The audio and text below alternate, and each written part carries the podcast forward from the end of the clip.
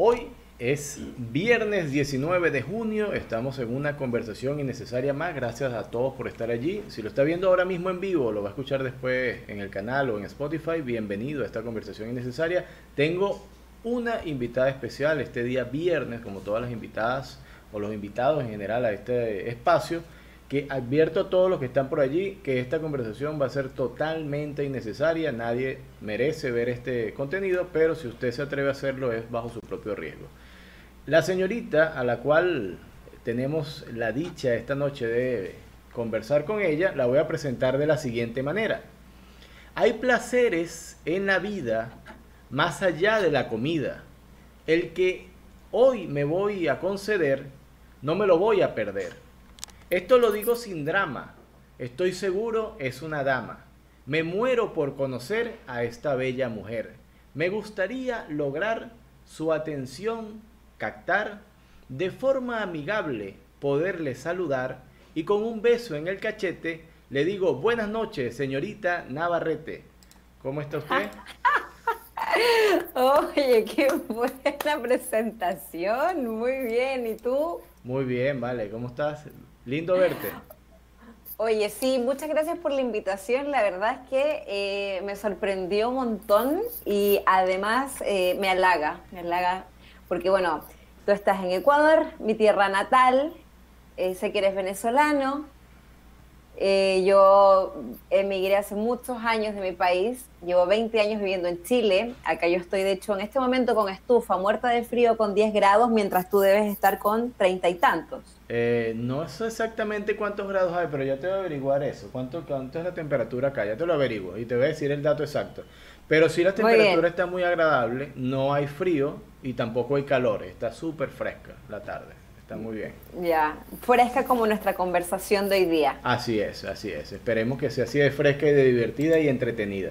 Ya de hecho, el hecho de verte es muy refrescante, entonces así ya de entrada... Ay, pero qué amoroso, de, de, entrada esto va a estar muy bien. 28 grados. 28 grados hay acá. 28 grados, te avisan en off. Está, está súper bien, está chévere. Eh, de entrada... Sí, puedo preguntarte eh, no quiero preguntarte tu edad porque sería descortés. Después de, lanzarte flores, te pregunto la edad. Mentales, pero puedes preguntar si es lo que dice mi cédula de identidad, carnet, lo como le quieran llamar, o mentales, porque ahí hay una gran diferencia. Bueno, si no tienes problema en indicar las dos, yo no tengo problema.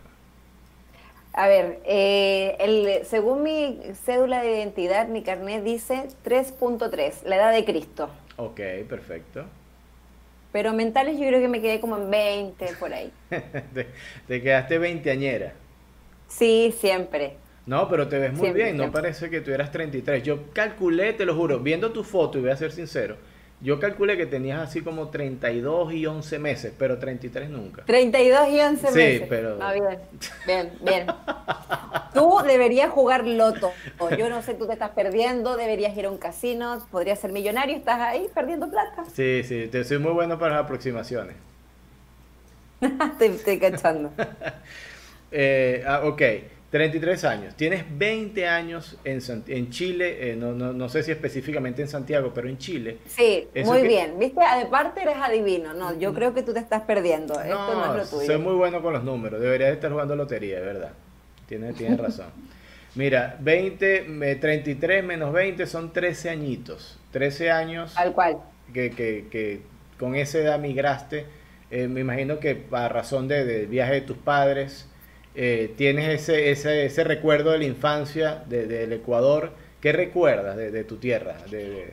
Eh, la verdad es que es, es, es, muy heavy para mí, porque si bien en realidad yo tenía, sí, más 12, 13 años, cuando me fui de Ecuador, yo llegué a Chile en el año 2000, eh, y tengo los recuerdos muy vivos aún de, de nuestra idiosincrasia, que de hecho eh, hay muchas cosas que me parecen muy chistosas. Mi mamá eh, todavía conserva mucho las raíces ecuatorianas y me da mucha risa de repente cuando hablamos, porque yo ya tengo la mitad de dos culturas, muy chilena, hablo muy chileno. De hecho, el chileno habla mucho con, con nosotros acá le decimos garabatos, pero en, para los ecuatorianos o otras personas que nos estén escuchando, eh, hablo con mucha mala palabra. que acá es muy normal, es muy del día a día. De hecho, cuando voy a Ecuador me miran raro porque yo hablo con mucha muletilla chilena y la muletilla chilena incluye la mala palabra. Eh, y obviamente tú sabes que una princesa no se puede expresar así. O rayos. O vaya. Recorcholis. Recorcholis. Entonces, yo la verdad que muy damisela en apuros no soy. Entonces, eso nos, me da mucha risa porque a nosotros, por lo menos en, en yo mis tiempos, no sé si era mi familia o qué, nos crían como niñas de damisela en apuro. Eh, así se nos cría en Ecuador, esa es la idiosincrasia que tenemos, que no la estoy criticando porque yo tampoco quiero que se malentienda, sino que yo lo tomo siempre como para el lado positivo, un poco para reírme de mi propia, mm, mi propia familia, de las cosas que me decían, cosas como, por ejemplo, una niña no puede saltar. Las niñas no saltan de esa forma. No, y aparte yo en colegio monja, eh, colegio religioso, las niñas no pueden tener un boleto. No, unas cosas que ya hoy día digo, o sea, tú le cuentas eso a un psicólogo, tu papá tiene problemas. Pero me parece muy curioso eso. Primera vez que escucho eso. Una niña no puede saltar. ¿Por qué no, no puede porque se te ven los se te ven los calzones, obvio. Ah, entiendo. Si andas en falda, se te ven los calzones. Sí, pues obvio, ¿no? Y tampoco correr, porque me decían, las niñas no corren así. Wow. No, y aparte que yo era el tipo de niña que siempre andaba mezclada con todos los niños. Entonces sí, claro, tenía mis amigas, pero me andaba, me gustaba ir, ser como María Trescoco, al medio, de todos los niños. Y, jugabas cosas de niño, pero menos jugaste fútbol en la calle. No, nunca fui muy buena, para eso era, para eso era bien damisela en apuro, pero, ah, pero, pero era muy buena para hablar con los niños, o no sé, era como bien, era bien amiguera, la verdad. Eso sí que es típico del ecuatoriano también, bien amiguero. Claro, tú eres específicamente, me comentabas, de Puerto Viejo, pero viviste en Manta. De Puerto Viejo. Sí, yo chupa mango de, nacimiento, pero me fui a vivir a Manta, que son las patas saladas, como se les dice. Eh, y allí la verdad es que viví toda mi vida. O sea, en realidad en Puerto Viejo no, no, no me ubico. O sea, tú me dejas en una esquina, lo más probable es que primero llore y después grite, porque no... ah, pero Puerto, Viejo, es bonito y, es, nada. y, es, más pequeño que, que, un poco más pequeño que Manta. A, a, mí me encanta Manta, Manta es muy lindo, es muy, muy agradable. Manta es el Miami, el Miami ecuatoriano. Ah. Sí, no, lamento mucho lo, el terremoto en el 2016 que, que destruyó buena parte de la ciudad. Pero Manta es una ciudad muy cálida, muy chévere y la gente tiene muy buena vibra en Manta por lo general. Sí, no es porque sea mi, mi ciudad, pero sí, la verdad es que me gusta mucho y aparte que claramente el clima yo creo que ayuda mucho que la gente siempre ande contenta. De hecho, después de ese terremoto del 2016 yo fui 15 días después. Yo tenía un pasaje comprado y viví todo lo, lo que pasó después, post terremoto, que fue realmente triste y desolador ver cómo la ciudad prácticamente se cayó entera. Era como el terremoto de México, que fue un par de años después. Yo, ya yo estaba acá, en, Ecuador, cuando pasó eso y fue terrible. Fue, terrible. Y, fui pronto, cercano al momento del terremoto, y la zona cero y todo esto fue, desgarrador. no, terrible. Y aparte que, bueno, lamentablemente Ecuador es un país que, que es subdesarrollado, todavía le falta mucho por crecer los gobiernos que ha tenido no han sido muy acertados al parecer, no me quiero meter en ideologías políticas, pero se demoraron mucho en, pero estoy haciendo un repaso. No, está bien. Eh, pero, pero costó mucho levantar todo Ecuador en sí y quedó muy lindo. No, no he viajado, de hecho yo tenía que viajar ahora en abril y por temas de coronavirus, coronavirus no pude viajar, pero lo tengo en mis pendientes. Bueno, está pendiente por ahí cuando vengas, ya, ya sabes que tienes que avisar para, para conversar, pero ya después en vivo. Mira, por aquí, de todas maneras. Claro, mira, por aquí dice Gastón Charry, dice, se ve increíble, me imagino que debe ser haciendo referencia a tu edad y, cómo te ves, como una chiquilla que dicen allá en Chile, te ves como una chiquilla. Una, china chiquilla, Gastón. Gastón es un amigo, él nos está escuchando en este momento desde Buenos Aires, Argentina, así que le mando un beso y un abrazo a mi querido Gastón Charri. Lucia Vera también te dice, felicitaciones Denise, te ves bellísima, o en este caso bella. Erika Cedeño manda un emoticón, ahí tienes un emoticón así como de princesa. Es que se conectó toda mi familia, porque les pagué. Le dije, si se conectan, Ah, les pago bueno. 20 dólares. Excelente. Y el amigo Luis Avilés, que es un pana, que en este caso me está saludando, él es de Machala, un pana que conocí Machala. Mira, Eh, Machala. sí. Eh, eh, Mujeres guapas dicen ahí, ¿ah? Mira, Yo y- nunca he tenido la oportunidad de volver. No, y Machala es un excelente sitio. He tenido la oportunidad de viajar bastante en el Ecuador y conozco un montón de sitios y lógicamente en ese, en ese recorrido conozco mucha gente y es súper bien, no me puedo quejar de, de los amigos que he hecho aquí en Ecuador, en verdad que sí. Ok, eh, tú, va- tú llevas dime. cinco años en Ecuador. Cinco años, ajá. Llegué el 15 de septiembre del año 2015 a las 5 y 30 de la tarde al Aeropuerto Internacional José Joaquín de Olmedo. Una cosa que Muy bien. no lo tengo presente, Y- sino que está así. Lo tienes tatuado. y, y aparte de esto, espérate, ¿por qué Ecuador? Ah, pues es una buena pregunta, ¿viste? Mira, yo me vine a Ecuador porque mi mamá se casó acá con un ecuatoriano hace 10 años, una cosa así, más, más, como en el 2015, 2005, 15, 16 años. Y ella se casó y yo vine a pasar una temporada a Ecuador porque yo tenía otro destino, yo quería irme a México, quería hacer otras cosas con, con el trabajo que hacía.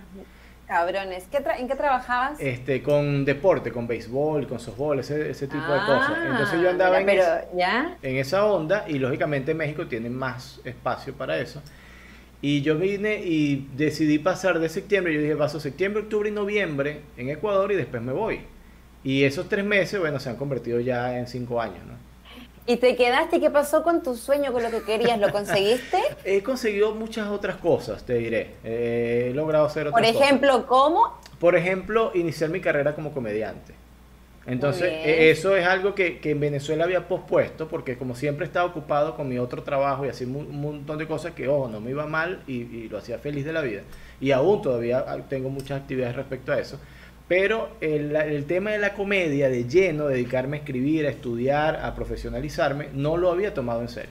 Entonces, como que llegué aquí a Ecuador, pasé por una serie de cosas, estuve un momento que no tenía trabajo, no tenía nada que hacer, estaba como que agobiado. Y yo dije, bueno, si ya estoy en esta situación, no voy a perder nada e invertir mi tiempo en, en- en algo que me gusta hacer.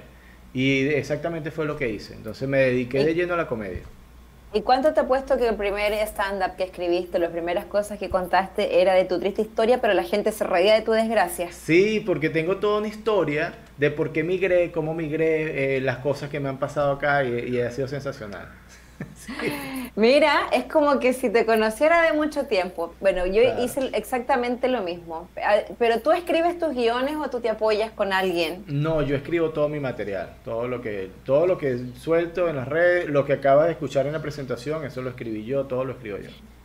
Oye, y tú como venezolano, igual los venezolanos y los ecuatorianos tenemos como modismos parecidos, comidas parecidas, y la- casi la misma bandera, pero cuando no te costó un poco de repente los modismos, la- la- entrar a hablar como el ecuatoriano, porque el ecuatoriano igual tiene una forma muy particular de hablar que no se parece a la del venezolano, chamo. Sí, en el chamo, el conchale, eso ni pendiente porque la gente está acostumbrada por las No, novelas. la bicha, la bicha esa, coño. Sí, pero la- como aquí llegó mucha novela venezolana, eh, la gente tiene ese argot en el aire. Si tú de una vez te agarran porque por, por referencia a las novelas. Entonces, por eso no hay mucho rollo. El problema es que nosotros tenemos siete regiones grandes con siete acentos totalmente diferentes.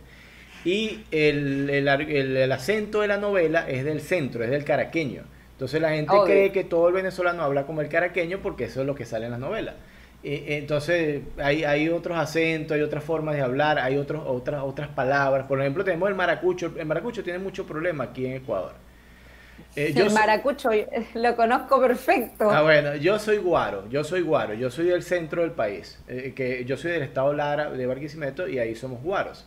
Pero el maracucho está al occidente y el maracucho tiene un problema, y esto va a sonar muy feo, se lo advierto a toda la gente que está en Ecuador. Atento los maracuchos. Sí, y no, y a los ecuatorianos que están viendo esto, porque el maracucho carga la verga en la boca para arriba y para abajo. Ya, a ver, pero por ejemplo, imítame un maracucho. Sígueme contando lo que estamos hablando, pero con acento maracucho. Ve mami, si yo fuera maracucho te dijera, mira, tú lo que estás ahí es rica para la verga. Y te agarro y te digo, verga, mi amor, tú lo que necesitas es que te traiga esta verga y voy pa-". Entonces todo es verga para el maracucho, todo, todo, cualquier cosa. Mira, yo, yo me voy a tomar un trago a esta verga aquí adelante.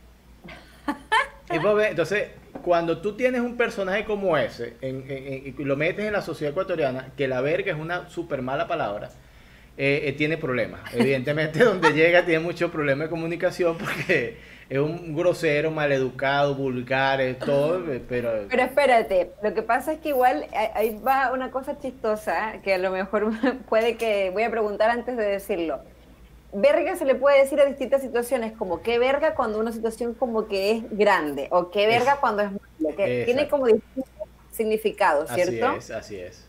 acá en Chile pasa lo mismo, pero acá en vez de verga se le dice pico.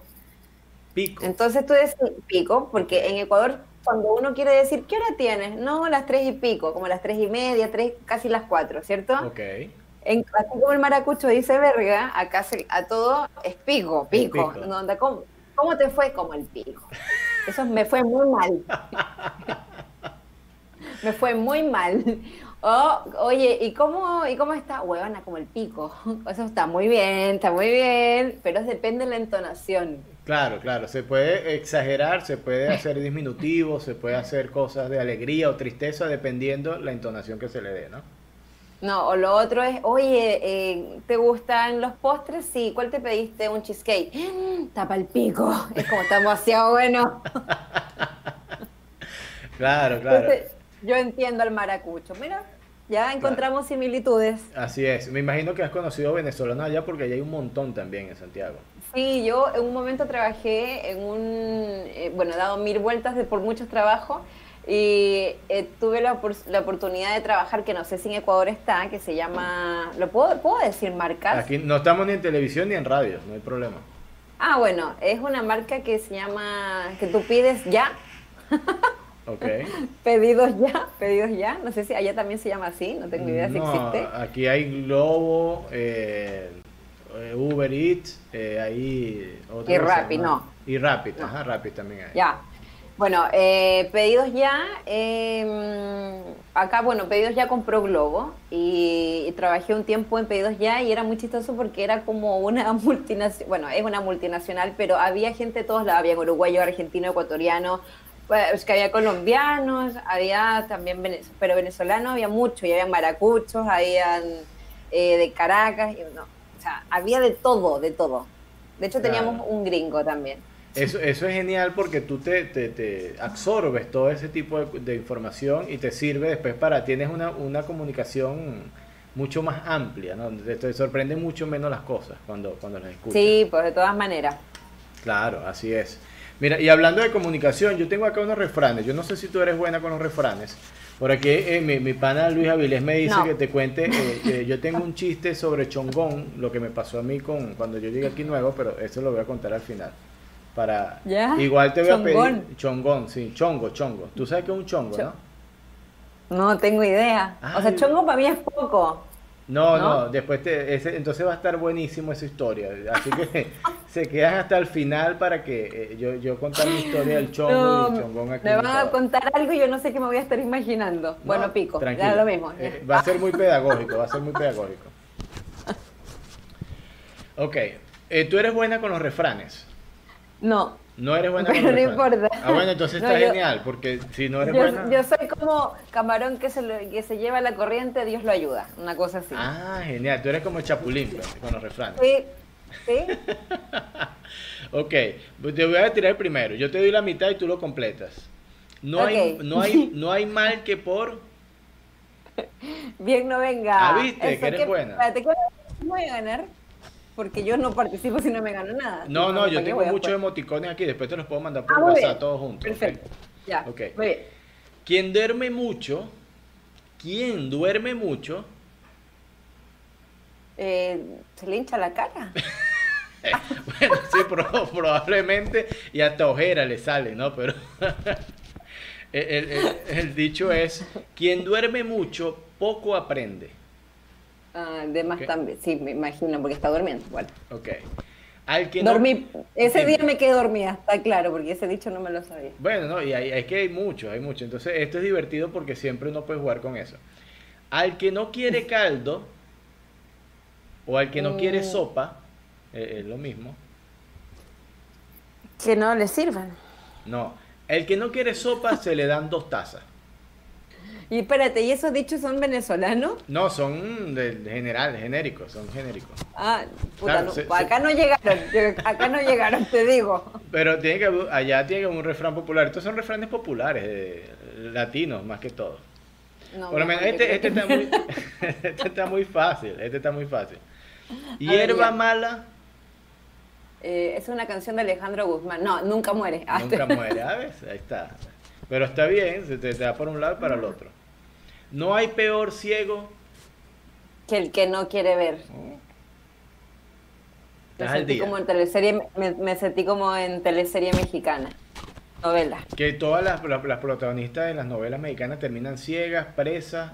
Eh, eh, siempre. Han perdido su bebé. Sí, han perdido su bebé. Loca. Eh, y en una. han perdido el bebé en un parque. Por cierto, ¿te gusta la novela? Hablando de ese tema, ¿te gusta la novela? ¿Tú ves, te disfrutas ver una novela? Eh, es muy chistoso porque no, bueno, por tiempo yo creo que antes de la cuarentena no enganchaba mucho, pero cuando yo era niña, mi abuela, eh, puta que es buena para ver novela, la señora, es, la señora es de esa gente que, si mis primas o mis tías me están escuchando se van a cagar de la risa, pero es que, o mi mamá, mi abuela es de esa gente que hace todo porque a las 2 es la novela. Entonces te, te embuta la comida a las 12 del día y tú, no, desde acabo de desayunar, cómete la weá, tenés que comerte la weá al toque. Entonces te embute la comida para poderse quedar desocupada para ver la novela de las 2 hasta las 6 de la tarde. Y no son las novelas más eternas porque la weá duran como un año. Y cuando llega visita, la visita le habla y ella le sube el volumen, le sube el volumen a la novela. Entonces crecí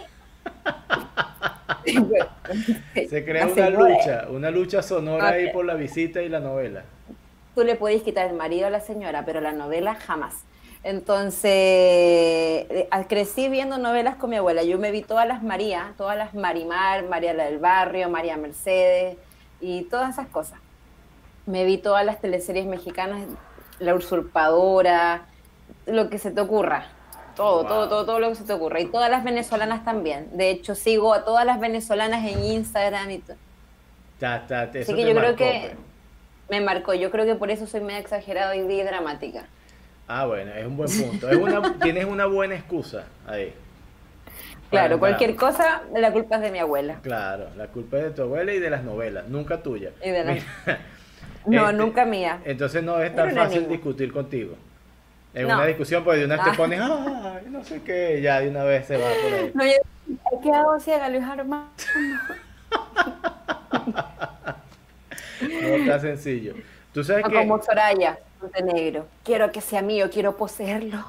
Ah, no sé, ya que esa intensidad de las novelas es una cosa muy loca. Por eso que uno dice, bueno, hay muchas mujeres que son celosas y son fastidiosas o de repente son intensas. a ver, no. Es, por la novela. No somos celosas, no somos celosas. Nadie se levanta en la mañana haciendo celosas mujeres que me están escuchando. ¿ah? Ustedes siempre tienen la razón. No, mentira. Siempre nos dan una razón. Siempre hay un motivo por ahí implícito. Eh, no, debo decir que sí hay de todo en la viña del Señor. No, hay de todo, hay de todo, mira. yo, no, yo no defiendo a los hombres, porque yo considero que esa discusión entre como tipo guerra de sexo, las mujeres sí, las mujeres, el hombre no, no, no, es una estupidez.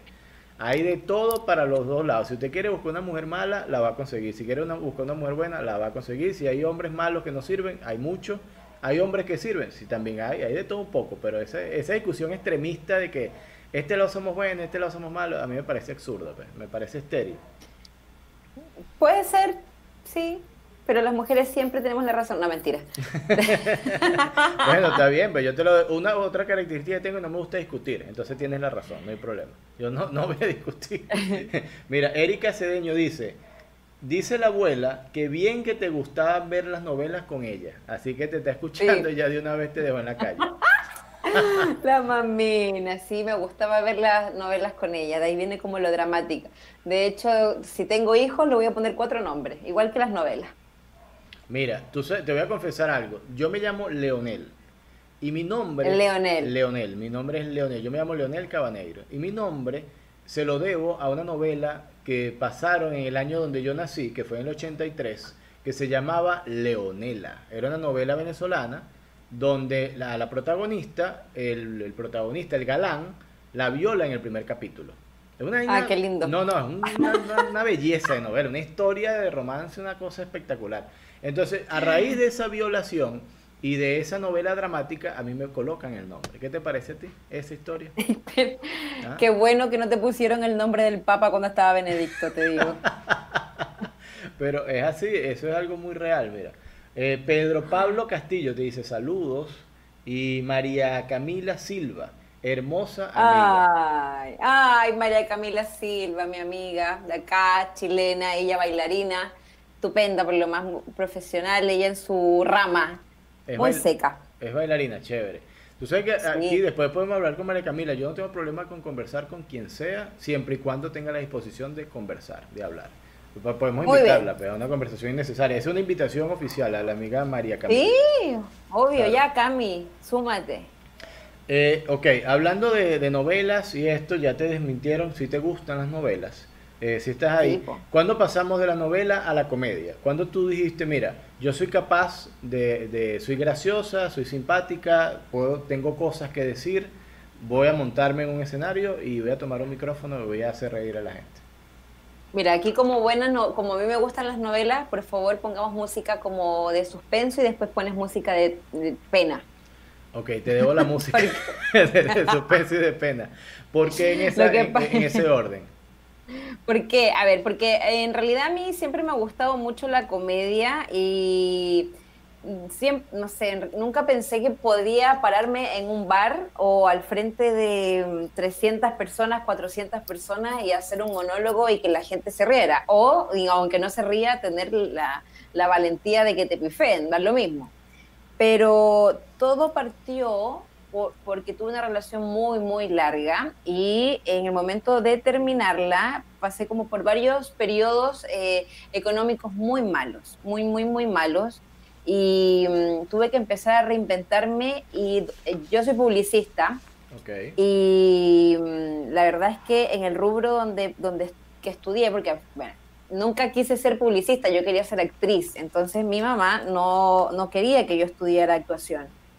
Así que escogí otra carrera que según yo era un poco más viable y que no se, no se separaba tanto de la actuación y dije, bueno, la actriz tiene que fingir un personaje, los publicistas tienen que omitir cosas para que la gente las compre, voy a estudiar publicidad. Buena relación, ¿no? Sí, eso, eso, eso así lo pensé, dije, por eso quiero estudiar publicidad. Entonces, eh, la verdad es que si hubiese tenido en cuenta en ese momento que la publicidad era peor que estudiar actuación, hubiese preferido estudiar actuación. Eh, así que me tuve que reinventar y cambiar el rubro y entre ese intertanto estuve mucho tiempo sin trabajo, eh, terminé esta relación muy larga, me tuve que ir a vivir sola, eh, sin trabajo, con un departamento nuevo, con millones de deudas y cosas. Entonces ahí una amiga me, me inscribió y nunca me contó que me inscribió en un, en un concurso nacional de radio para hacer stand-up comedy. Y me dijo, tienes un mes para escribir un guion. Y yo, ¿qué? ¿cómo, voy a escribir un guion? Resulta que yo en, algún momento cuando ejercí de publicista, yo trabajé en un canal de televisión acá en Chile, eh, pero en la parte de detrás de cámara. Entonces yo vi muchas cosas, aprendí a hacer muchas cosas porque trabajaba en el área comercial y trabajaba con los rostros.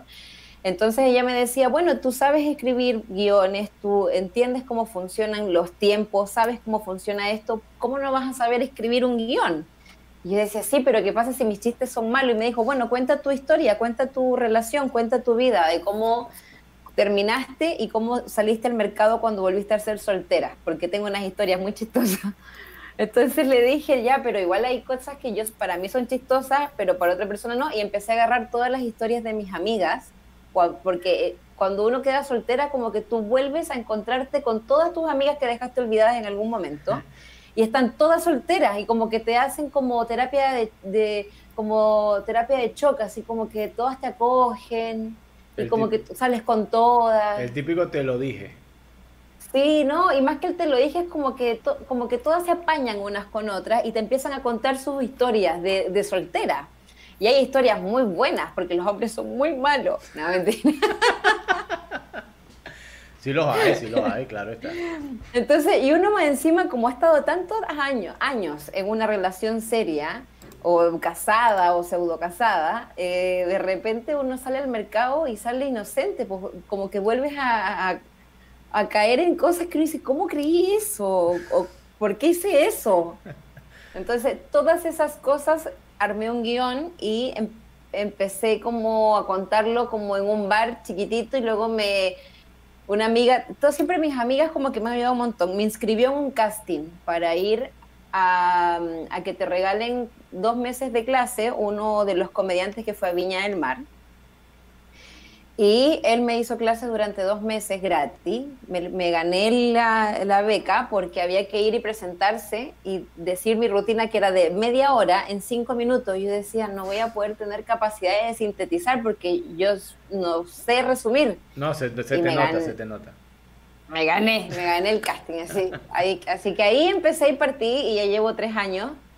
Y después, bueno, eh, fui agregando cosas, sacando cosas, eh, después me empezaron a llamar de, programas de televisión y, o marcas de repente eh, para ir a festivales de música conocidos. Entonces yo estaba, pero en llamas. En un momento dije, oh, no lo puedo creer.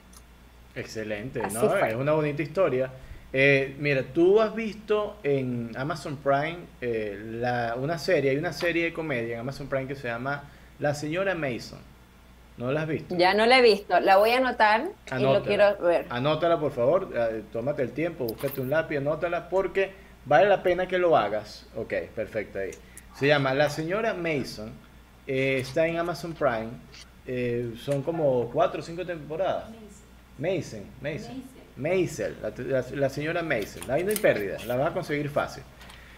son cuatro o cinco temporadas que vale la pena ver sobre todo porque lo que tú me estás contando lo vas a poder ver reflejado en esa serie. ¿Verdad? Te, vas a poder, Sí, te vas a poder sentir identificada mucho con esa serie. ¿Por qué? Eh, esta señora Mason, eh, Mason es su apellido de, casada. Ella está casada, eh, es una judía en la mejor zona de, una, de, de, Nueva York, pero en los años 50. Imagínate la sociedad neoyorquina en los años 50 eh, siendo, eh, viviendo entre judíos conservadores, súper conservadores, que tienen buena posición económica. ¿okay? Entonces es como un círculo súper cerrado donde no entra y sale nadie. Ella tiene hijos y es la esposa perfecta. Y tiene, ahí te están llamando. Ok. La, la pastilla. La pastilla, ok, está bien, la crema. te voy a dar un resumen para, para, para, que te intereses por la serie. Sé que te va a hacer muy bien y, todos los que están escuchando de repente pueden tener la referencia. Esto es algo que nadie me está pidiendo, pero yo lo voy a dar. Entonces, esta serie, eh, esta muchacha en esta situación se ve eh, envuelta en esa burbuja que todo está perfecto, vive un apartamento perfecto, tiene un matrimonio perfecto, todo es perfecto, hasta que un día la cosa deja de ser perfecta y, prácticamente está en la calle, está en la calle y no tiene nada que hacer porque ella toda la vida se preparó fue para ser esposa, para ser ama de casa y no sabía hacer más nada y tiene que salir a la calle a trabajar. Entonces, en ese afrontar de las cosas, termina por una cosa u otra en un bar haciendo stand-up, eh, no, no, voy a hacer el spoiler completo, y empieza a contar todas las cosas que le pasaron. Y resulta ser súper graciosa, y de ahí, bueno, se despega y se va, y tienes que verla. Es, como mi historia. es, sensacional. Mírala y, lo que tú me estás contando y yo me estaba reflejando en, en esta serie. Tienes que verla para que tengas la referencia. ¿Y al final muere? No, mentira. No, está viva y estoy esperando que venga la próxima temporada, pero tienes que verla, vale la pena, vale muchísimo. Oye, qué buena, la voy a ver porque la verdad es que mientras le ibas contando, claro, yo no, no tengo hijos, menos mal, aún, no digo que no lo quiera tener, se, escuchó mal eso, perdón. No, está bien, yo tengo, no te los recomiendo. Por lo menos Pero no, me refiero a que en mi situación hubiese sido más complejo, porque obviamente uno está sin trabajo, sin ingresos económicos, viviendo sola, y, o sea, haciendo stand-up en un bar y reinventándote de donde puedes, es complejo. Claro, pero siempre sola, de repente es mucho más llevadero que con hijos, porque ya con hijos las prioridades cambian. Entonces ya Totalmente. Entonces es otra cosa, es otra situación, pero está súper No, yo creo que si me, hubiese tocado con hijos, a lo mejor, no sé si hubiese hecho estándar, porque yo creo que mamá soltera y apañando todo el rato, lo más probable es que hubiese vendido un riñón. Buena opción. O, o, tendrías más material. Los hijos dan muchísimo material, te lo juro, dan muchísimo material. Yo tengo dos y, dan muchísimo material, eh, son bárbaros. ¿De, de, qué edades? Eh, mi hija Leonela tiene nueve años. Eh, a mí no me gustó el nombre Leonel por la novela, pero a ella la jodí, que se joda, se llama Leonela. Le pusiste el mismo nombre, ¿ya? y mi hijo menor tiene siete años y se llama Leonel. Entonces aquí se jodió todo el mundo. Aquí no. no, me muero. Me muero si tu hija y tu hijo, cuando tengan hijos, también les pongan Leonel. Sí, imagínate, sería terrible, pero sería así como que, bueno, mira, te presento a mi hija Leonela y aquí está mi nieto Leonela segunda o Leonel tercera, no, sé, una cosa y León. Y León. Sí, sí, sería, sería absurdo, ¿no? Pero, pero es muy, es, muy, es, muy bueno porque yo lo utilizo en mis rutinas. Yo doy los nombres de ellos y digo, bueno, evidentemente sé lo que están pensando tengo muy poca imaginación para los nombres. Pa. Entonces ya ahí tengo un chiste y ya bueno, le he sacado provecho a ese. Por ahí tengo un montón de ¿Y tu señora aceptó? Sí, lógicamente, no, no, la obligué, ella está viva, sí, todavía vivimos juntos, no, no, no, no, hubo problema. ¿Y tu señora, obvio que es ecuatoriana o es venezolana? No, no, es venezolana, nosotros somos todos importados. ¿Verdad? Sí, sí, claro. Mira, qué buena. Sí. Eh, eh, lo que más me alegra de haber migrado, y este es un puede ser un chiste cliché, pero en, mi caso en verdad lo, vale la pena hacerlo. Es el amor que le tomé a mi suegra. No es que ella está en Venezuela. Entonces, el amor que le tengo es proporcional a la distancia que nos separa. No, pero ya en serio, igual hablan o se ven, ustedes viajan o ella viaja. No, no, desde que migramos no hemos viajado nunca a Venezuela. Y eh, por WhatsApp la saludo así, hola, y ya, pase ya. Es un cariño a distancia, una cosa simpática. Y no hablo mal de ella, es una, muy buena persona, pero hasta ahí. Ojalá, ojalá esté en el cielo. Eso te faltó decir. no, no, no, mentira. Mi suegra es, buena vaina. Lo único que no se puede vivir con ella, pero es muy buena persona. y, cuéntame algo. Ok, tú tienes tu historia de, todo este proceso que pasaste ahí. Es, en eso es tu, tu columna vertebral de, de tu material. Y, y, me imagino que tienes un montón de cuentos de que, bueno, tengo una amiga que le pasó esto y por ahí te vas, o asumes ese cuento en primera persona. No, no, no, a mí me pasó esto. No, yo siempre tengo como una política propia de cosas de stand-up, que los, pero bueno, porque el profe me, nos enseñó, cada uno tiene sus líneas, su forma, yo siempre cuento todo como si fuera yo. Ok, claro. Si me pasó a mí, todo es una vivencia propia al final. Primera persona. A mí... Claro, y a mí por lo menos lo que me gusta siempre de, cuando hago stand-up es contar una historia, o sea, aparte con, obviamente con, valga la redundancia, el principio, hay un desarrollo y tiene un final, o sea, tiene un remate de toda la historia. Perfecto. Eh, no estoy como criticando nada, pero no me gustan mucho esos estándares que parten una cosa, después hablan de otro y son como chistes cortos, chistes cortos, chistes cortos. A mí me entretienen, pero como que al final quedo como en, en nada, quedo un poco en el aire. Y em, eh, eso, trato tampoco de no tomar antes nada, no tomar nada antes de subir un escenario, nada de alcohol ni cosas así. Nada. Nada de antidepresivos ni, ni nada de eso. No, no, nada. Ese día ando limpia. está bien, está bien. es, bueno saberlo, ¿no? Es bueno saberlo. Mira, yo tengo, yo te voy a, mostrar unas imágenes y en base a esas imágenes, como ya te llevé a donde te quería llevar, tú me dices que tú cuentas historias y, relatas de forma compleja algo. Y, y, me parece una genialidad porque eso cuando tú vas a ver stand-up es lo que te ofrece el stand-up, una historia, un relato.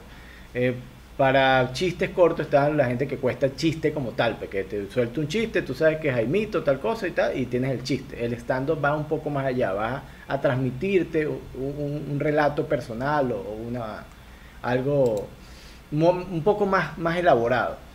Eh, eh, te voy a mostrar unas imágenes y tú en base a esa imagen me puedes contar una historia que te venga a la mente de que pudiste haber vivido en, en base a esa imagen, ¿ok? ¿Está bien? Vamos a hacer ese ejercicio, vamos a ver qué tal sale. Ahí estás tú solita ante el mundo y está la primera imagen que te voy a mostrar. eso es una palmera. Qué rico, una playa muy caribeña. Ok, ¿qué me cuentas tú de la playa? bueno, te cuento que una vez, en verdad, eh, eh, iba al Caribe. Eh, obviamente me había preparado montones, había bajado de peso y todo para poder ir y ponerme el traje de baño soñado. ¿Ya? Y resulta que yo estaba toda feliz porque estaba en una playa del Caribe. Imagínate esas aguas maravillosas, transparentes que tú entras y ves los pies con los pescaditos a los lados. Eh, y bueno, había adelgazado tanto que la parte de abajo del traje de baño me quedaba grande ya. Entonces, en un momento, yo, eso que te dicen como más atrás y tú te empiezas como a arreglar. Aquí, aquí estoy más atrás. Acá, en el Caribe casi no hay olas, pero justo cuando yo fui en esa época sí había olas. ¿Ya? Entonces, parada bien atrás. Aquí estoy bien, un poco más atrás. Bueno, y en realidad era porque quería que la foto se viera bien, porque cuando tú estás en el Caribe, tú tienes que tratar de entrar lo más aproximado dentro del mar y siempre el agua va a estar a la mitad de tu cuerpo, nunca más allá. Pero habían unas pequeñas olas chicas. El tema es que me, me enredé y cuando salgo, me tira la ola y se me sale el traje de baño. ¡Wow! Entonces estaba en un resort que era familiar. Tú sabes la vergüenza que pasé con una señora, con un niño de brazos tratando de ayudarme a que no se me cayera. No. Terrible. Fue, fue muy vergonzoso y lo peor de todo es que obviamente me reía, no podía parar de reír y yo me reía, la señora se reía, los niños se reían, yo me reía, no, ni siquiera me dio vergüenza, era, era como que me dio un ataque de risa. Wow, qué buena historia, ¿verdad? Que está súper graciosa y, y, poco común. Imagino a los niños así como que, mira. Sí, no, y aparte que como no me había quemado nada, era como que, no sé, era como un papel blanco ahí. Era. Porque era, era Gasparín. ni siquiera, pues ni siquiera pudiste mostrar el bronceado, pues la, la, la silueta. No, porque todavía no había nada, chao, nada. Menos mal uno se depila, va digna. bueno, imagínate, pues si no, qué, terrible, ¿no? Y si hubiese sido la historia horrible, Chubaca ahí en, medio de la zona. en medio Caribe. Mamá, mira, Star Wars. Vamos con, con, la segunda imagen. Está es, genial tu, tu historia. Ah, bueno, acá a los hot dogs se les dice completo. completo. Allá en Ecuador se les llama hot dog. O perro, hot dog, ¿no? O perro caliente. Nosotros decimos más perro, caliente. Perro caliente. Ok, de esos dos elementos, ¿qué eh, prefieres? ¿Cuál, ¿Cuál es tu preferido? No, la hamburguesa, totalmente. Pero estoy tratando de dejar la carne. Ok. Y entonces te la comerías con pollo. Sí, ideal. Ideal con pollo. O solitas en carne. Ok, que sería como comer pan, un sándwich. Sí, sí, Si tú le quitas la, la, carne a la hamburguesa es un sándwich. O una hamburguesa vegetariana, o sea, una hamburguesa vegana, perdón. Sí, tú sabes cuál es buena, la, la que tiene la carne de lentejas. Uno puede hacer la carne hamburguesa con ah, lentejas. Sí, yo he hecho, yo he hecho. o con porotos negros. Es muy rico, es muy rico. Ok, este, vamos ahora a, a la siguiente imagen. Tengo una tercera imagen, mírame esto. Oh, qué cosa más buena, un bolón de chicharrón y un bolón de queso. Eso sí que es digno de ecuatoriano. ¿Qué recuerdas Ecuatoriano que se respeta, come eso en el desayuno, aunque tenga 2.000 calorías. Las 2.000 calorías que tú tienes que ingerir al día te las comes en el desayuno con una taza de café. Así es. ¿Cuánto pesas ahora? Yo, eh, eso no se pregunta. Ah, viste, te pregunté la edad y no te voy a preguntar el peso, por favor. No, la verdad es que no sé, trato de no pensar mucho porque soy un poco obsesionada con eso. Pero yo deduzco que debo pensar, no sé, 55. Ok, vamos a darlo en 54 y medio para no discutir. Este... Ya. 54 y pico. Ay, pico. Si comieras bolón todas las mañanas, ¿cuánto estimas que podrías pesar? Si todas las mañanas sagradamente te, te, te, te lanzas dos bolones. O sea, es que yo de verdad admiro al ecuatoriano, o sea, uno va cambiando su forma de comer y todo, pero yo admiro a la gente que come casi todos los días plátano o eso, porque yo digo, weón, ¿cómo no se han muerto con una arteria tapada? no, es, es como que yo siento que ponen, el, o no, el, eh, bueno, hablo con, con varios amigos y a veces me mandan fotos de los desayunos y me dicen tigrillo. Y yo, ¿qué es eso? Me imagino tigrillo, me imagino un gato, bueno, no sé. ah, bueno, el pasa es que el eh, tigrillo es una preparación igual a base de plátano y queso, pero tiene como una crema de leche y, tiene tocino y tiene otras cantidades de cosas. Cacha, la bomba, Juan, ven y tápame una arteria. No, no, no. es como un puré, el tigrillo es como un puré de, de bolón así con otras cosas mezcladas. Es, sabroso, pero eh, no se puede comer o sea, me lo comería para probar, pero hay gente que come eso casi día por medio y yo francamente lo miro y digo, yo creo que no hubiese soportado un mes, o sea, llegaría a los 100 kilos, no sé, de 80 kilos. Sí, es fuerte, mira, Gastón Charry dice, si desayuno eso, me desmayo. es que imagínate, en comparación lo que como hoy día, eh, y de hecho, a mí me, hay algo que me parece muy curioso, que tengo recuerdos de niñez cuando vivía en Ecuador, eh, que no sé si todas las familias lo harán, a lo mejor en mi familia comemos como la mierda, pero, pero yo me acuerdo que cuando yo era niña, a mí mi abuela hace, hacía siempre café, porque mi abuela es de, de, esas abuelas que si lo, nada que comprar, lo hago yo. Claro. Si hay que hacer maní, lo tosto yo, lo hago yo, lo paso en el molino, toda la abuela. ¿Ya? Y mm, me acuerdo que el café lo tostaba ella y lo hacía ella, y hacía esencia de café. Y me acuerdo que a mí me daban de repente este bolón con café, tenía seis años, con razón era demasiado como hiperactiva, porque a los niños no se les da café. Claro, claro, pero ese era el desayuno. Y me acuerdo que yo tomaba café desde que tenía seis años, cinco años, tomaba café. ¿Cómo le das café a un niño?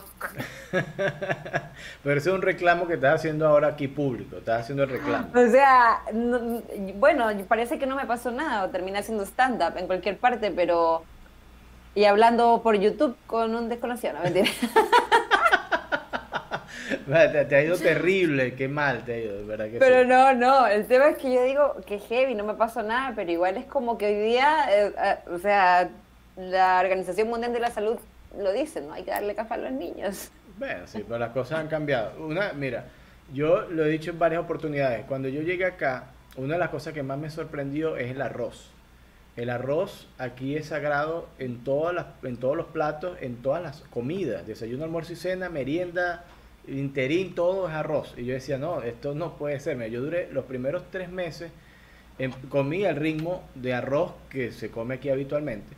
Y yo dije, no, esto tiene que parar. Yo no puedo seguir comiendo arroz en todos los horarios, todos los días, porque no puedo, imagínate. Yo creo que ni un chino come tanto arroz. Sí, sí. Entonces, eh, se come mucho arroz, pero lo más cómico es que tú comes arroz todos los días, toda hora, y la gente fin de semana dice, bueno, pero para variar, vamos a comer arroz chino, un chifa. Y dice, bueno, va, comer el mismo arroz, pero ahora sofrito y con más cosas, pero el mismo arroz, entonces... No, y fíjate en algo, cuando, cuando mm, yo me vine a vivir a Chile y de a veces vamos a Ecuador, nosotros igual a veces echamos de menos ciertas comidas que acá no hay. De partida, la sazón del ecuatoriano es como parecía a las de venezolano y los colombianos, y lo digo así fehacientemente porque he probado las comidas, eh, y son mucho más condimentadas. la comida chilena es como muy, muy, muy, como muy sana, es como eh, pimienta, sal, ajo, suerte, con suerte. Em, y por ejemplo, el tema del arroz de nosotros, para el chileno es el pan. Acá todo tiene, acá todo es con pan. Y de hecho el pan eh, los panes ecuatorianos versus los panes chilenos son muy diferentes. el pan ecuatoriano, el pan dulce, que uno conoce como el pan de chocolate, que la masa es de chocolate, que por dentro está relleno con crema de chocolate, o sea que en verdad te lo comes y te puede dar un coma diabético. El de acá es distinto, es por fuera es como... Como pintado no es como una masa que es semi dulce, pero en realidad por dentro salada igual. Entonces como ah, que no, no hay pan dulce al final, no hay pan dulce. Hay panes de anís, hay pan de canela, los roll de canela, los, los típicos que uno conoce, pero no es como los panes ecuatorianos. Y, y en cambio el tema del arroz, me acuerdo que eh, hay gente que come tallarines con arroz, o sea, carbohidrato con carbohidrato. En Ecuador se come puré con arroz. Claro, sí, sí, tallarín con arroz. Eh, yo, a mí me encanta la pasta. Yo la pasta te la puedo comer como sea todos los días, pero es otra cosa. Mira, aquí tengo una historia. Te voy a contar esta historia. Porque aquí el, Luis Avilés, que está pendiente ahí, el, el, machaleño, él está en Machala, y pasó una historia que, que él estaba inmiscuido en esa historia. Un día yo trabajaba en una empresa en Machala, ¿ok? Y a mí me encanta cocinar. Yo, yo, tú lo que quieras, cocinar. Eso sí, me encanta cocinar para compartir. Si me dice hay 10 personas, 5 personas, viene visita, yo soy feliz cocinando. Pero ese cocinar del mediodía apurado para almorzar no me gusta mucho, sino vamos a, hacer cosas para compartir.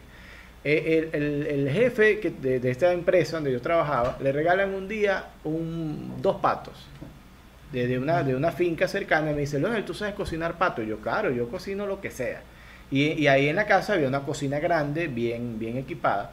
Entonces me dan los dos patos, yo pongo a marinar los dos patos en piña la noche anterior Ah, pero tú te fuiste con todo. Claro, pero es que te digo que sé cocinar, pero no, es que había agua, no, no, yo sé cocinar. Agarraste vuelo, agarraste vuelo. Bueno, entonces, pero escucha esto, ¿no? Agarro los patos eh, eh, con, jugo de piña, todo esto, macero con manzanas verdes y todo esto se hornea, el pato toda la mañana horneándose. Eh, preparo ensalada de aguacate, eh, plátano eh, maduro, sancochado, para tener ahí. Se hizo pan al ajillo, pan con ajo y, cilantro, así, hierbita, tostado, para tener para, para, para, acompañar. Aparte de eso, una de las chicas de la oficina hizo gelatina, había lógicamente bebidas, se hizo un jugo. Eh, había un montón de cosas, pero había muchas cosas en la mesa, otra gente llevó otra cosa, era una cosa impresionante la cantidad de comida. Y entre eso estaba el amigo Luis y otro compañero que no recuerdo el nombre, que ellos llegan, cuando ya llegan a comer, que está todo ahí, y ven la mesa y se sorprenden, ¿no? De ven la mesa y dicen, epa, ya va. Pero aquí no hay arroz. Dice, dice, bueno, pero es que no hace falta, mira todas las cosas que hay. No, no, no, nosotros no podemos comer así. Y se fueron a una esquina, a, una, a, una, a un restaurante cercano y compraron dos fundas de arroz. Y ellos se sirvieron su cerro de arroz y claro, comieron todo lo que había ahí, pero con su arroz, ¿entienden? Eh, sin, sin el arroz, ellos fueron incapaces de comer. Y ahí está Luis, que, que está no te creo. Sí, mira, te estoy hablando de una mesa repleta de comida, de como muchas opciones, muchas opciones. Y ellos, ellos lo primero que vieron fue, eh, pero aquí no hay arroz, nosotros no podemos comer así, ¿qué es esto? Sí, ¿no? Y el plátano, el plátano frito, el plátano, el plátano, el chiflecito, eso también es como típico de la mesa ecuatoriana. De hecho, en Ecuador cuando tú vas a un restaurante, lo mismo si es como una picada, no se llama picada en Ecuador, ¿cómo se llaman? Como esquinazos, carretazos. Sí, sentaditos ahí también. Eso, ya. Siempre como que para picar te ponen chifle. Ah, da lo mismo. Sí, es como autóctono de la zona y es rico igual. Bueno, es parte de la idiosincrasia del país y lo encuentro maravilloso. me, encanta, me encanta, Mira, eh, cuando yo voy a la sierra, eh, me gusta comer allá de, todo, igual en la sierra, porque en la sierra hay como hay otra tendencia de comida. Allá te ponen es el, ¿cómo se? El, la frita, eh, ah, el mote. El, el, mote, y te, pero te ponen uno, nosotros le decimos cotufa, pero aquí se le dice canguil a, las ah. palomitas de, maíz. El popcorn. El, popcorn, ok. Entonces, la primera vez me sorprendió mucho porque me traen una sopa. Y Acá se le llaman cabritas. Cabritas, ok. Eh, me traen una sopa y la señora agarra un montón de, cabritas y, me llena la sopa con, con, cotufa. Y yo dije, ¿qué es esto?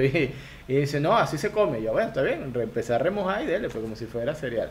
Eh, cada, cada, cada sitio tiene su, su cuestión. tiene sus cosas raras, sí, sí, sí, De hecho, bueno, eh, yo con mis amigas estas que trabajaban pedidos ya, que es como un, es un delivery, ya, es el delivery.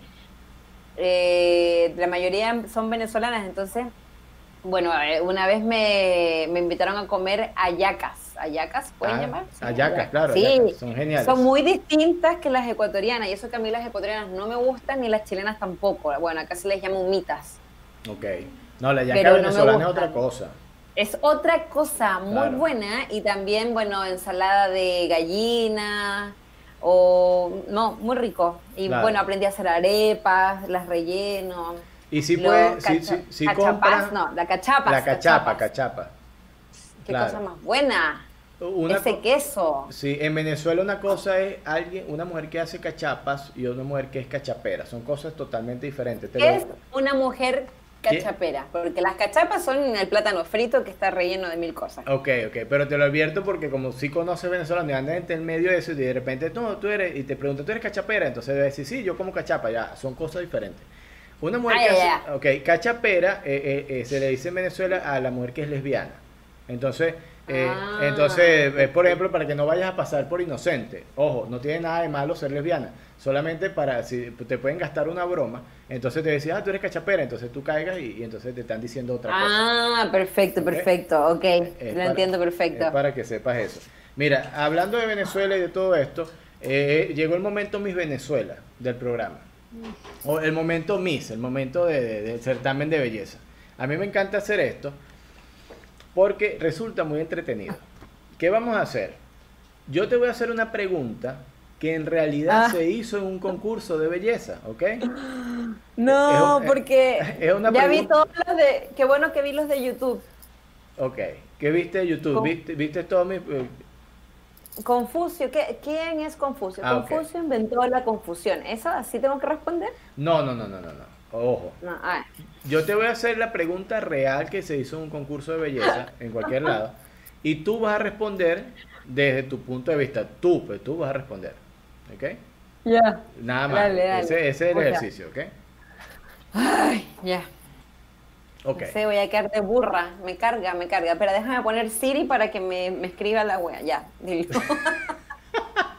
Eso sí, tienes que hacer la presentación como una, una participante de un concurso de belleza, no puedes llegar seca así. Pero qué, espérate, ¿qué zona voy a representar? Dime, po. Eh, no sé, ¿cuál quieres? ¿Quieres ser señorita Bolón, señorita, no sé, lo que tú guste? Ay, señorita Tigrillo, ya. señorita Tigrillo, ok. ¿El tigrillo autóctono de dónde? ¿Es de Guayaquil? Eh, sí, aquí se conoce mucho. No te, te miento si, si, si, hago esa aseveración, pero aquí se conoce mucho. Bueno, ya, démosle, Señorita Tigrillo, ok. Pero te tienes que presentar. Hola, muy buenas noches. Yo soy Denise Navarrete. Ah, ya, vamos, soy la señorita Tigrillo y tal. Ok, ok. No, mejor me voy a cambiar a otra región, ¿ya? ok, voy contigo. Estoy nerviosa. ya. Es normal, es normal. Ok. Voy a, voy a hablar igual que las mises. No, está bien. Hola, muy buenas noches. Mi nombre es Denise Navarrete y represento a toda la región de los mangos, Puerto Viejo. Ok. Señorita de los mangos, si la ignorancia es felicidad, ¿por qué buscamos el conocimiento?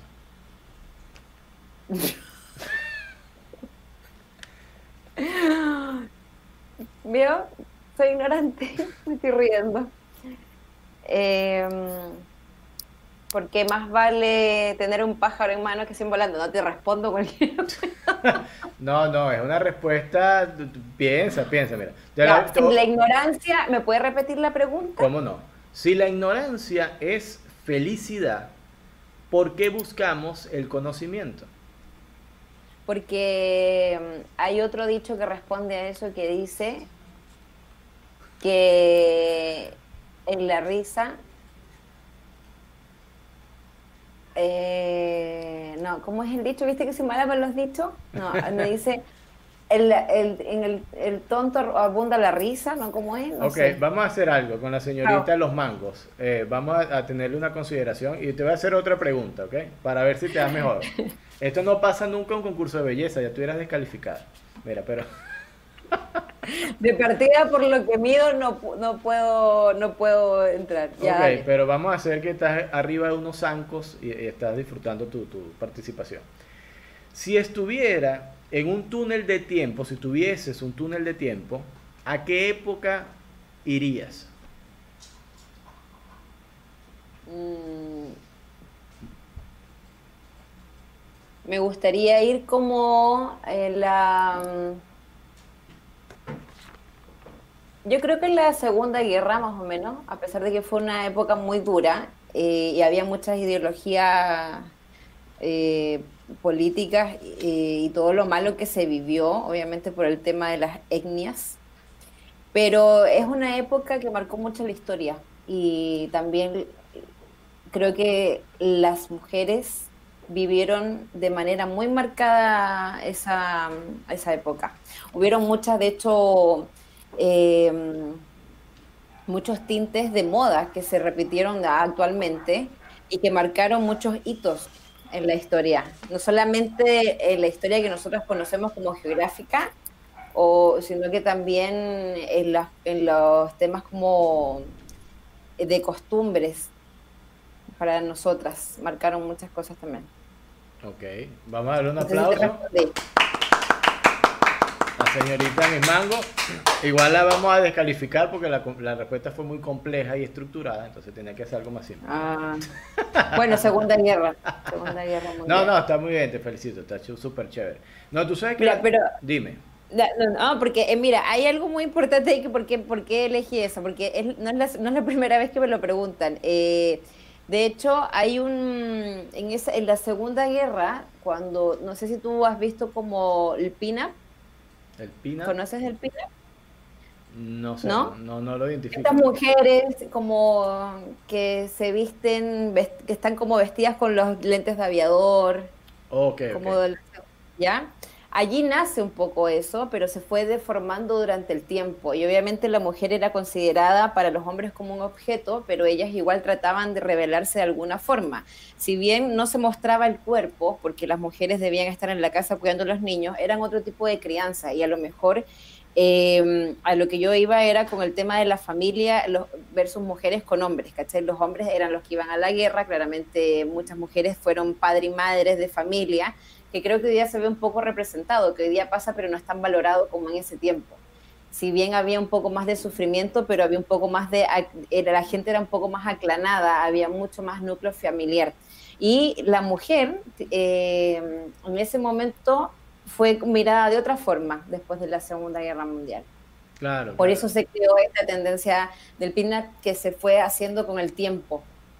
Y por eso se dibujan como vestidas sexy con este tipo de faldas tubo, que nunca muestran más que los brazos y los tobillos o las piernas, pero nunca se muestra más, como que también se da a entender de que la mujer no necesita mostrar más de lo que tiene, que es la silueta. Ok. Está, está estupenda tu explicación y bastante profunda. Se ve que dominas bastante el tema, te felicito. Sí, de hecho hice un curso de eso, que, que se llama Estética Contemporánea, para estudiar solamente eso. Y estuve como un semestre, seis meses estudiando todo eso. Chévere. Me gusta. Tú sabes que la Segunda Guerra evidentemente fue un momento catastrófico para la humanidad, pero pese a lo malo eh, de la guerra, eh, gracias a la guerra surgieron muchas cosas.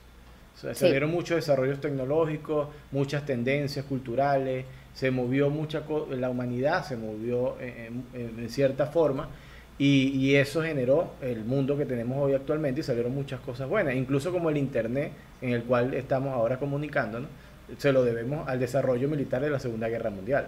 Entonces, sí, pues de todas maneras.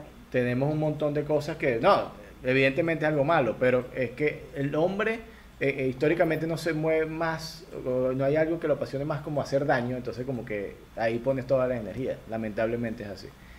Pero bueno, nos pusimos, nos pusimos muy serios, ¿te, diste cuenta? sí, es que, tenemos nuestros lados serios. Ya viste que después de la risa, no, lo que quería decir era, hay un dicho que lo busqué de hecho mientras estabas hablando, que en la risa de los la risa abunda la ignorancia de los tontos, algo así, que mi mamá siempre me lo decía, por eso me quedé atrapada con la primera cosa que me dijiste. Te quedaste pensando ahí. Sí, ahora voy a quedar de risueña. Bueno, no hay problema. Vamos a hacerte una encuesta rápida para hacer una, historia corta. Ya, ya estamos pronto. Mira, ha pasado una hora, súper rápido el tiempo. ¿Qué te parece? Eh, Oye, sí, increíble. ¿Estás, ¿Estás cansada, estás fatigada, estás obstinada? ¿Quieres salir corriendo de esta conversación o, continuamos? No, para nada, para nada. Ok. ¿A qué le tienes miedo? Una fobia que tengas terriblemente. A morir. A morir. Ok. Ese es. ¿Y ¿Comida preferida? Las papas fritas. ¿En serio? Eh, ¿En específicos algunas? No, no, papa frita. entre más sencillo, mejor. Ok. Eh, ¿Qué te gusta bailar? ¿Qué, te, qué hace mover a Denise Navarrete? Hoy de todo, cualquier cosa que sea aprendida, me da lo mismo, pero cualquier cosa que sea movida, que, que sea arriba. Okay. No tengo como un género... No bailas en un primer piso, en planta baja, tú bailas en el puro edificio para arriba. Sí, siempre. pero, pero ¿qué te hace, que te, que una música que te guste bailar? Una música que me gusta bailar. Eh, pon ah, reggaetón, no sé, algo ya actual. ¿Para qué te voy a decir que no? Sí, sí. Ok, lo que suena y de una vez se activa. No, no hay. Chao, sí. Voy con todo, de cabeza, de cráneo. Wow, está peligroso eso. Color. Verde. Verde, verde a secas. Preguntarle a una mujer un color es súper complejo, pero está bien, verde. Porque siempre los colores tienen contraste, de verde. No, y el verde, El verde y en todos esos tonos, en todos esos estados de ánimo. Perfecto. Eh, un actor favorito. Eli Edward. Eli Edward. Elijah Good, que es el Señor de los Anillos, el protagonista, Frodo Bolson. Ok, Eli Hedwood, así se pronuncia. Elijah, se, se escribe Elijah con E-L-I-J-A-H, Good, W-O-O-D. Elijah Good, y se dice Elijah Good. Elijah Wood, ok. Igual creo que lo voy a decir mal, de una forma o de otra. No es lo mismo. Bueno, Él, él es Frodo, ¿no? el señor es Frodo Bolson. Él, sí, él es un buen hobby. Sí, Entonces, si yo te pregunto, ¿cuál es tu hobby favorito? Me vas a decir él. él. Elijah Wood. Claro, ya, ya, está, está, está. ¿Tu actriz favorita? Mi actriz favorita, eh, Sandra Bullock. Ah, buena elección. A mí me encanta ella. Es muy guapa aparte, muy, Sí, muy y- y- talentosa. Y talentoso y súper inteligente. Sí, Cantante favorito, un cantante que tú digas, mira, este cantante... yo con él me casaría, Alejandro Sanz. Ah, a mí me gusta Alejandro Sanz, pero no, no estaré dispuesto a casarme con él. ¿Verdad? Te- sí. No sabes lo que te pierdes. Aunque me ha dejado varias veces con el corazón partido. Ah, Mira, ¿qué ciudad consideras tú que es la ideal? ¿Cuál es tu ciudad por favorita? Mira, nunca he ido, pero es... eh, me encantaría conocer... Eh, Montañi- Ah, te. Guayaquil. Si me ha dicho que no, que había montañitas, mentiroso te dice. Eh, no, ay, no sé, es que hay muchos lugares del mundo que me encantaría ver, o, o sea, o conocer o estar, Por eso. pero cualquier, mira, en realidad voy a responder otra cosa un poco más que eso, cualquier cosa que tenga playa, que tenga clima tropical, no me importa dónde. Te gusta la playa y te gusta. Entonces voy a poner aquí. Ok, está bien. Está interesante esto. Te voy a leer tu historia corta, ¿ok? Vamos a ver si sale bien y espero que le guste a todos los que están ahí Ok, en comentarios en vivo. ¿sí? Ok, eh, no, comida favorita son las papas fritas. Mira, voy con esto. Ella es Denise Navarrete y quisiera llegar a ser como Sandra Bullock. Va caminando un día por la playa de la ciudad que está en cualquier cosa, en cualquier lugar, por ahí una playa. Casualidad ese día era un día soleado, tropical, caribeño. A la mente le llega una canción de Alejandro Sanz y con esa canción se pone a bailar reggaetón. Ah, De repente le aparece Elian Howard, Elian Howard, te la puse difícil. todo vestido de verde. Y le invita muy románticamente a comer papas fritas. Me encanta, voy. Ah, En ese momento que están románticamente reunidos a punto de besarse, ella despierta, estaba soñando que estaba a punto de morir. No, Sí, qué triste, es como, es como la canción de la oreja de Van Gogh. Sí, es una historia muy triste. eh, Te tengo que recordar que la escribiste tú. No, es mi culpa. La ordenaste tú. Me cagó la historia. Al fin que puedo ver al hombre de mis sueños, muero. Puta Sí, la y comiendo papas Eh, fritas, imagínate. Por lo menos comí papas fritas. A lo mejor morí de un paro cardíaco porque se me tapó una arteria. Menos mal no comí bolón. Bueno, pero ahí, ahí está, ahí está la cosa. ¿Cuándo fue tu última presentación? ¿Cuándo te presentaste por última vez? ¿Extrañas estar presentando? Eh, sí, me presenté en febrero, eh, como los- la última semana más o menos, la antepenúltima semana de febrero. De ahí no me presenté más y, y eso, y sí, se echa de menos, obvio. Hay cosas que de repente te ofrecen por ahora como en contingencia, que sea como videollamada, qué sé yo, pero no me gusta mucho porque a- para mí es súper importante la interacción con el público y, y la improvisación de la risa o por qué se está riendo harto. Entonces Sí, es complejo. es muy no sé si complejo. tú opinas lo mismo, hay gente que lo hace pero y le sale increíble. Mira, a mí no, no hay, me do- hay dos realidades eh, en términos de la comedia ahora mismo. Ayer estuve Ujú. conversando con Alexis de Anda, ella es estandopera mexicana, no sé si la, la, la- la ubicas. Algo lo ubico. Ok, y ella me hacía el mismo comentario que tú me haces. Me dice, mira, yo no me voy a presentar en, por Zoom no voy a hacer comedia por ahí, me han invitado, no lo voy a hacer porque me hace falta la gente. Entonces, y, es verdad, eh, yo hice hace poco una presentación para un teatro, pero la hicimos grabada. No la hicimos con gente en público, la hicimos grabada, grabamos todo y después eso se, se transmitió por, por, por, las plataformas del teatro a través de Zoom y todas estas cosas. Y fue una experiencia muy dura porque no tienes, el, el ritmo por lo general te lo marca el público. Entonces tú vas soltando y el público te va marcando el ritmo y tú vas, la cagué, eh, acelero, la cosa está buena, me paro un poquito, entonces tú vas jugando con eso. Cuando tú estás solo, tú vas a, una velocidad que no sabes si está bien, si está mal, si la gente le da chance de, reírse, de, no, entonces es muy complicado.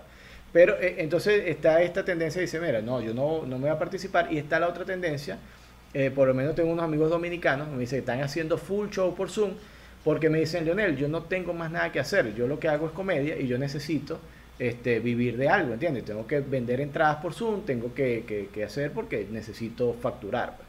Entonces, e, e, están esas dos realidades, porque pues, así, pese a lo duro que sea, también necesita el comediante sobrevivir estos tiempos, porque imagínate, de estar cuatro, cinco, seis meses sin trabajar es una locura.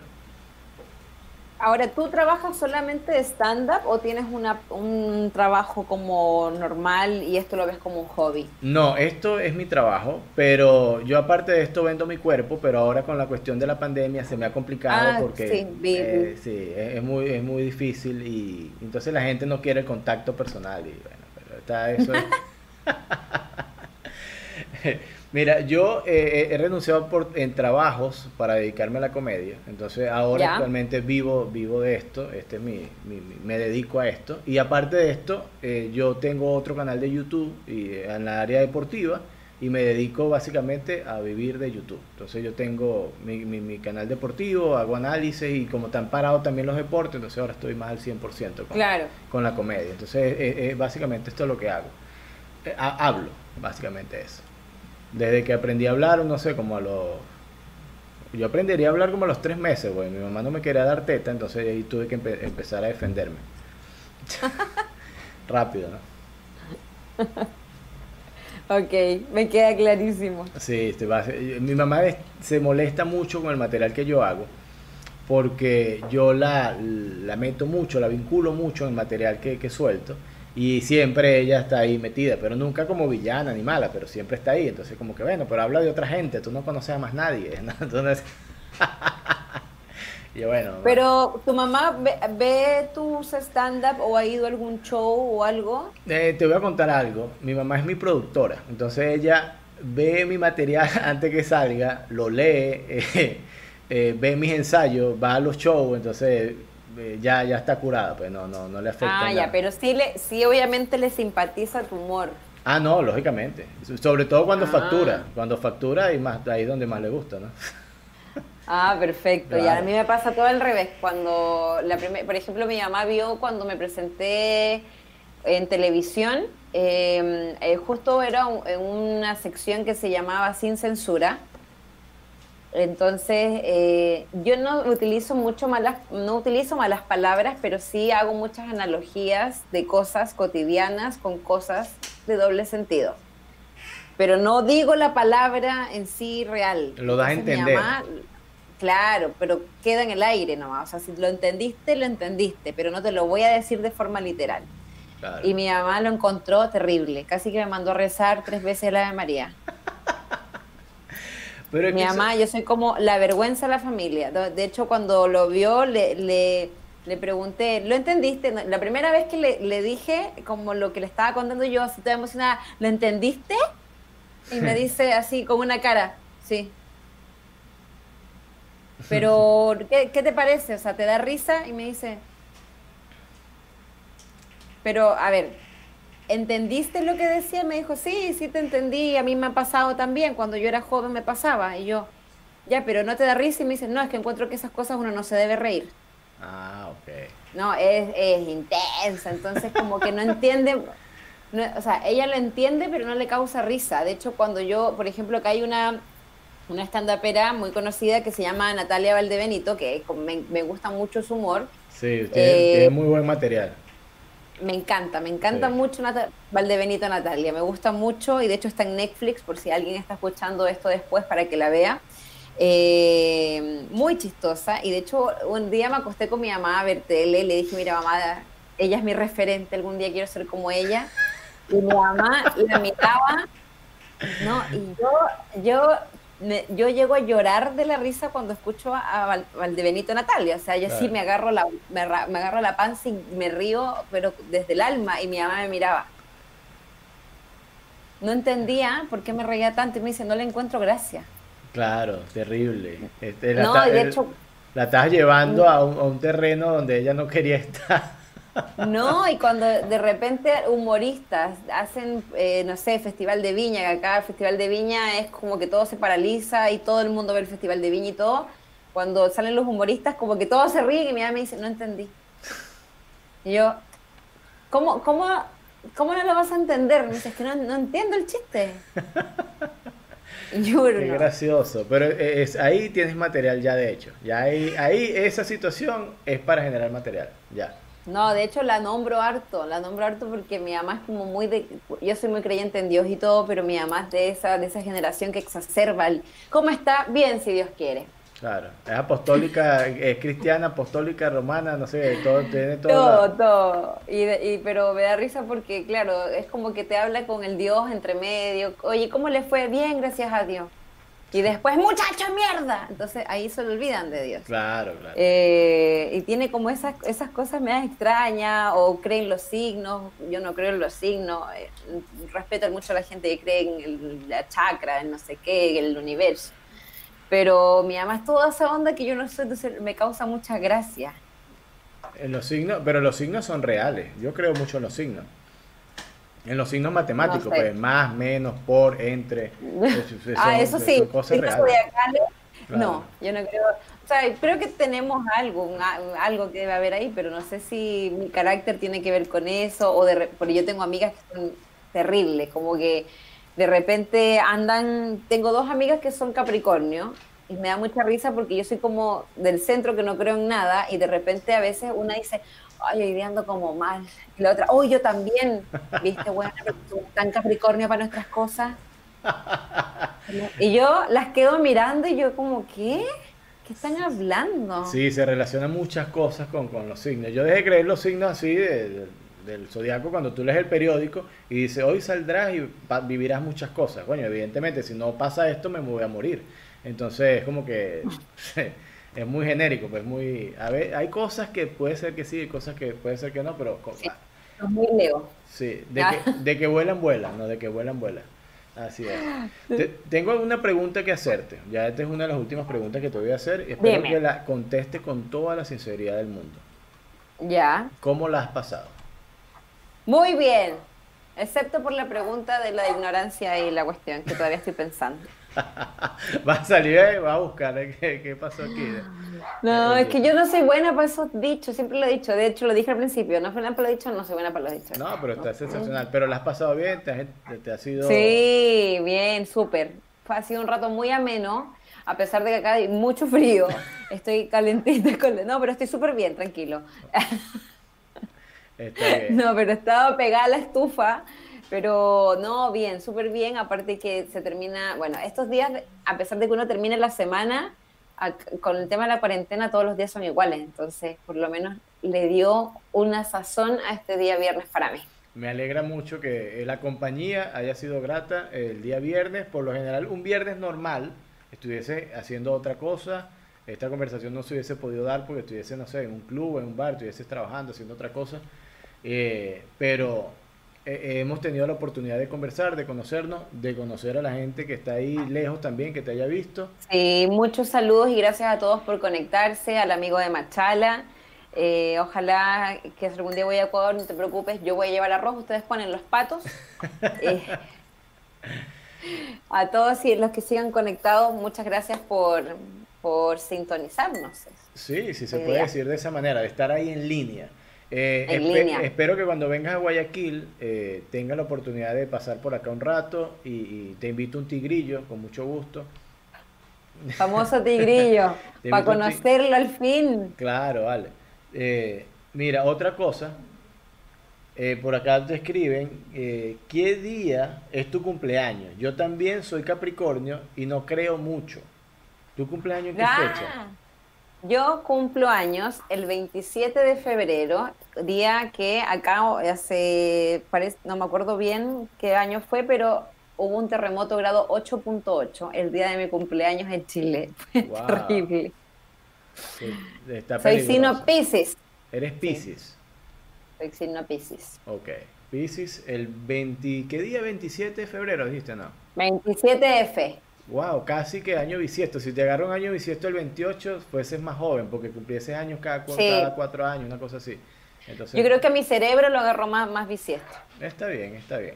Eh, igual, de igual manera te digo que cuando cumplas año, eh, no esperes mi felicitación, no lo voy a hacer, no felicito a nadie, entonces, pero para que lo tengas presente.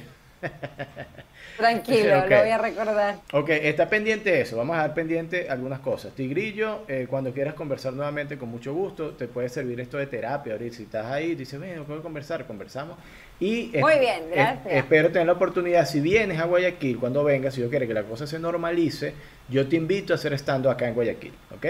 ¡Ay, qué maravilla sería! Sería eh, una, maravilla. Te invito. Y cuando yo tenga la oportunidad de ir por allá, esperemos que podamos compartir también un escenario.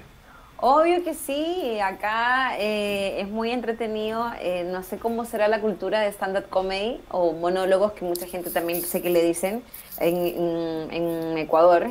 Por lo menos acá hay muchos bares que se dedican solo a hacer stand-up comedy. O sea, todas las semanas en stand-up comedy Em, incluso se puede telonear a grandes artistas, tú vas, conversas, obviamente previo, oye, quiero telonearte, ¿puedo telonearte? Te dice, sí, dale, obvio, da, súbete.